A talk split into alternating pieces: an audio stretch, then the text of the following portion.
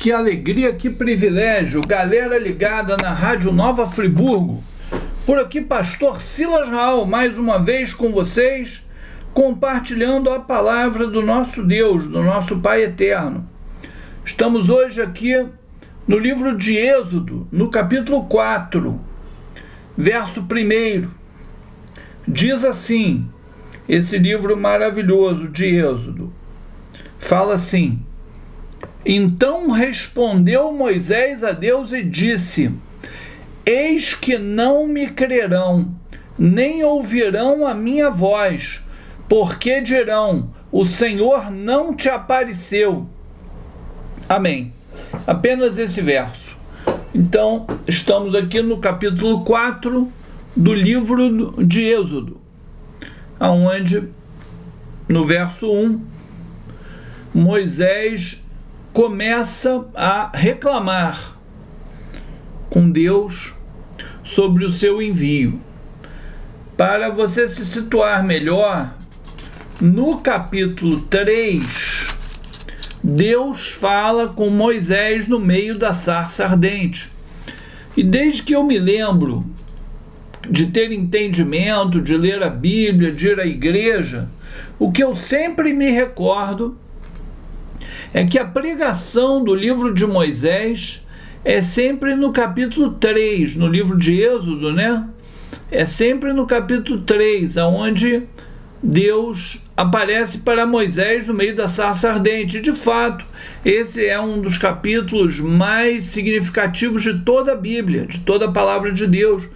É cheio de ensinamentos e de mistérios, de revelações de todo tipo de natureza.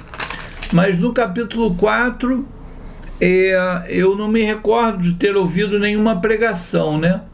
Esse capítulo 4 do livro de Êxodo tem o subtítulo Deus concede poderes a Moisés. No entanto, ele começa no verso 1. Então respondeu Moisés a Deus e disse: Mas eis que não me crerão, não me crerão nem ouvirão a minha voz, porque dirão: O Senhor não te apareceu. Então Moisés começa aqui reclamando com Deus, né? Reclamando.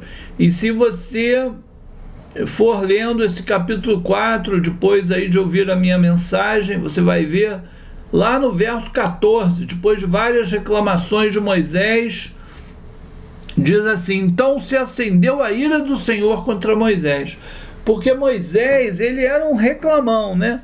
Moisés era um cara, apesar de todas as qualidades de Moisés, né? De ter sido esse instrumento poderoso na mão de Deus, né? Moisés era um crente completamente reclamão, lamuriento, resmungão, né?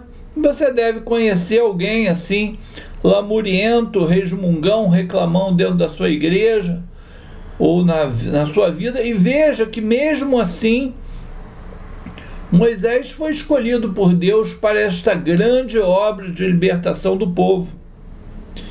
E ele faz aqui uma sucessão, é uma enxurrada de considerações, palavras negativas diante do Deus que está falando com ele em uma sarça ardente que não se consumia. Isso é algo incrivelmente sobrenatural você está numa região de deserto, de repente você vê uma sarça que pega fogo, mas ela não se consome. Moisés se aproxima dessa sarça e uma voz fala de dentro dessa sarça para Moisés, começa a falar com ele, dizendo que é o Deus criador de todo o universo. Pode algo, pode haver algo mais maravilhoso, uma, uma teofania mais maravilhosa de Deus uma manifestação divina mais gloriosa, mais grandiosa, rica de dimensões e significados, né? E mesmo assim, Moisés, pelo que parece não convencido, começa é, a reclamar e fazer considerações contrárias à ordem recebida. Deus então dá uma ordem para que Moisés fosse ao Egito é, livrar o seu povo. Veja que Moisés fala em todo momento com toda sinceridade, né? Moisés certamente não se acha apto para realizar essa obra, apesar de ser Deus o próprio mandatário a própria pessoa que ordena, mas Deus se acha, mas Moisés se acha pequeno para esta obra, fraco de capacidades. Olha, quanto a isso não há nenhum mal, não há nenhuma inverdade, porque realmente um ser humano, ele nunca está apto para fazer a obra de Deus, né? O ser humano não é capaz para isso.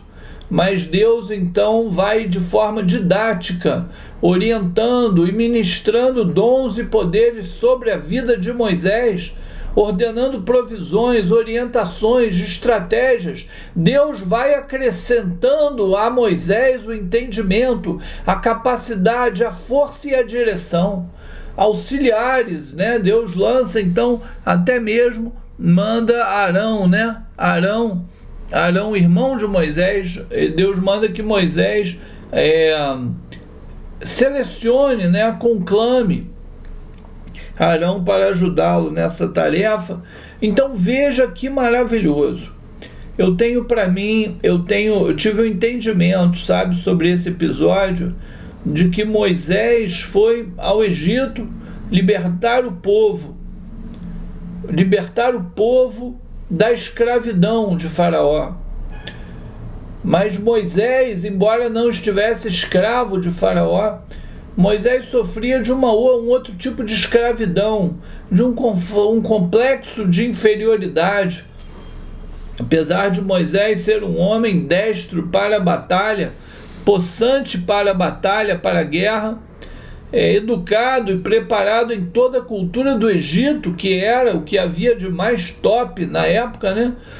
Apesar disso tudo, Moisés se coloca, apesar de ser o próprio Deus que falava com Moisés. Então nós vemos aí um misto de sinceridade, né? Moisés sendo completamente sincero para com Deus, sincero na sua, na, na sua consciência da sua incapacidade, né? E nisso nós vemos um pouco de Davi. Davi cometeu as maiores loucuras, né? e completamente consciente do seu pecado se aproxima de Deus. Moisés aqui não havia cometido nenhum pecado, mas ele é, declara, ele afirma, ele professa a sua incapacidade de levar essa missão adiante, essa ordem, esse comando divino adiante. E me parece aqui que então Deus primeiro tem que curar a Moisés Deus tem que tratar de Moisés, Deus tem que sarar as feridas de Moisés. Moisés havia matado o egípcio, vagou 40 dias pelo deserto.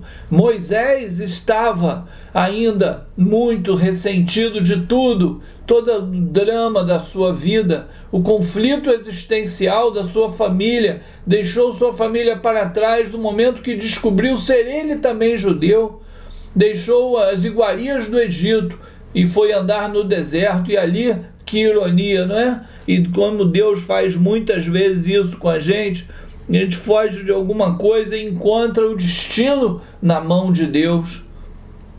Porque não há deserto que seja maior do que a mão de Deus, e todos os desertos que existem cabem na palma das mãos de Deus.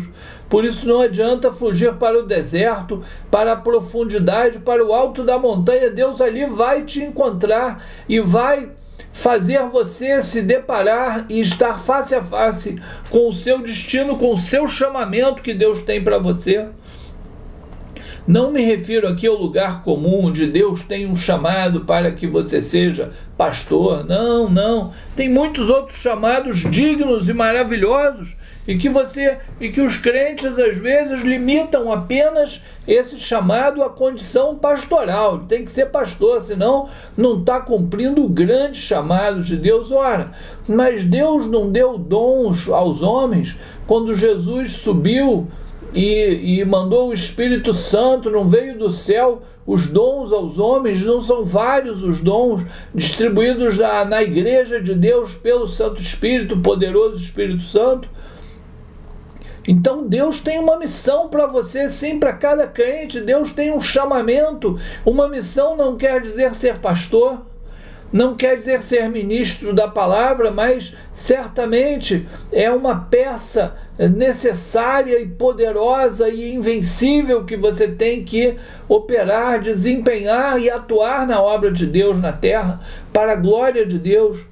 Portanto, Moisés desce ali para ver aquela sarça, se depara com o próprio Deus falando na sarça ardente. Mas veja você que coisa incrível! Quando Deus então finalmente dá essas ordens para Moisés, Moisés se acha incompetente, incapaz, despreparado, completamente confuso, sem aceitar a direção de Deus e começa a reclamar com Deus e colocar condições negativas, condições que impediam ele de ir, toda hora argumentando de uma coisa, de outra, e Deus respondendo, e ele argumentava de novo e ficou nesse debate até que diz a palavra de Deus que no verso 14 desse capítulo 4, então se acendeu a ira do Senhor contra Moisés. E não é curioso que lá na frente, Moisés, Deus manda Moisés tocar a pedra com a sua com seu cajado e Moisés bate na pedra com raiva do povo que estava reclamando, olha só. Isso custou a entrada de Moisés na terra prometida, né? Então me parece que Moisés tinha ali um problema pessoal, ali uma questão muito pessoal no caráter dele, na vida dele, sobre essas coisas, tanto que vai aparecer lá na frente de novo alguma coisa nesse sentido. E mesmo assim, Deus ergueu, escolheu e preparou esse homem, capacitou ele para fazer a obra dele. Meu amigo Alain Vicente tem uma música que diz assim: Deus quer é, te levar ao deserto para libertar do cativeiro seus irmãos e seus amigos.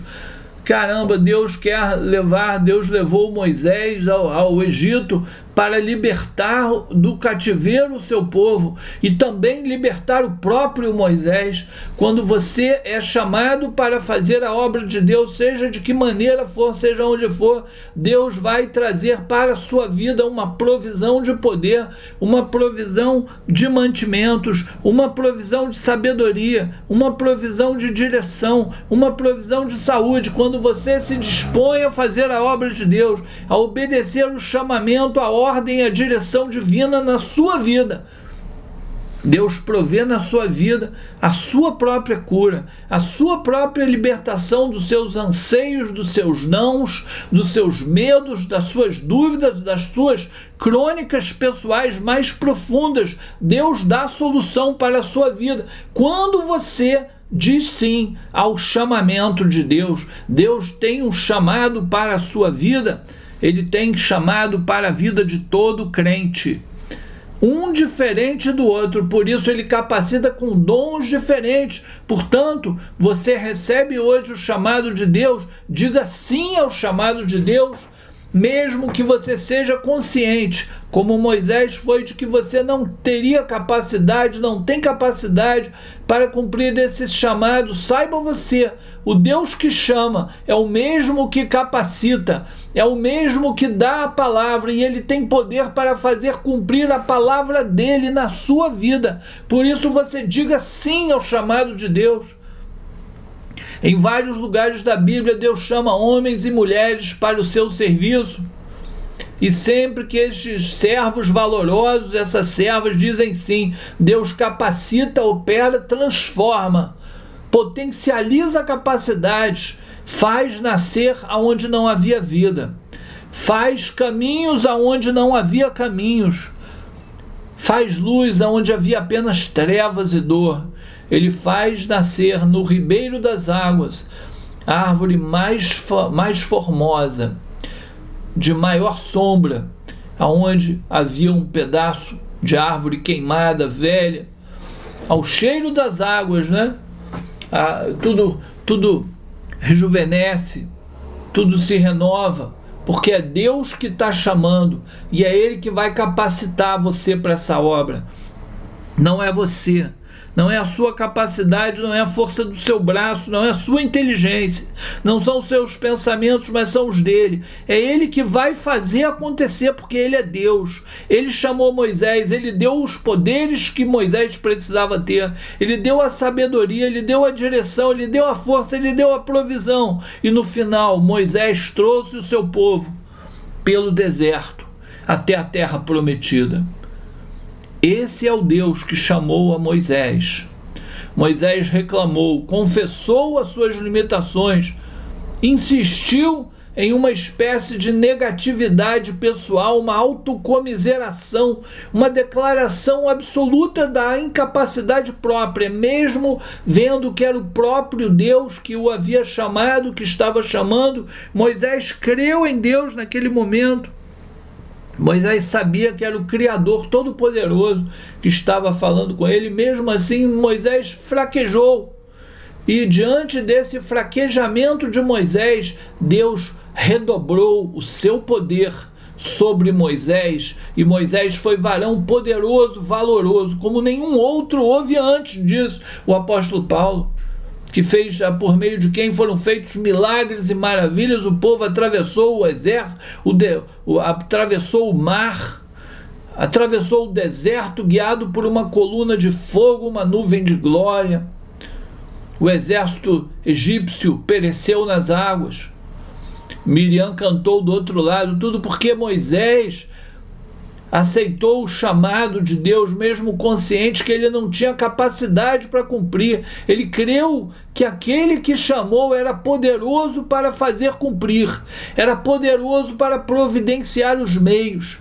Se Deus tem um chamado na sua vida, diga sim, porque esse que chamou, esse que está te chamando, é poderoso para te fazer cumprir e chegar do outro lado em são salvo e segurança.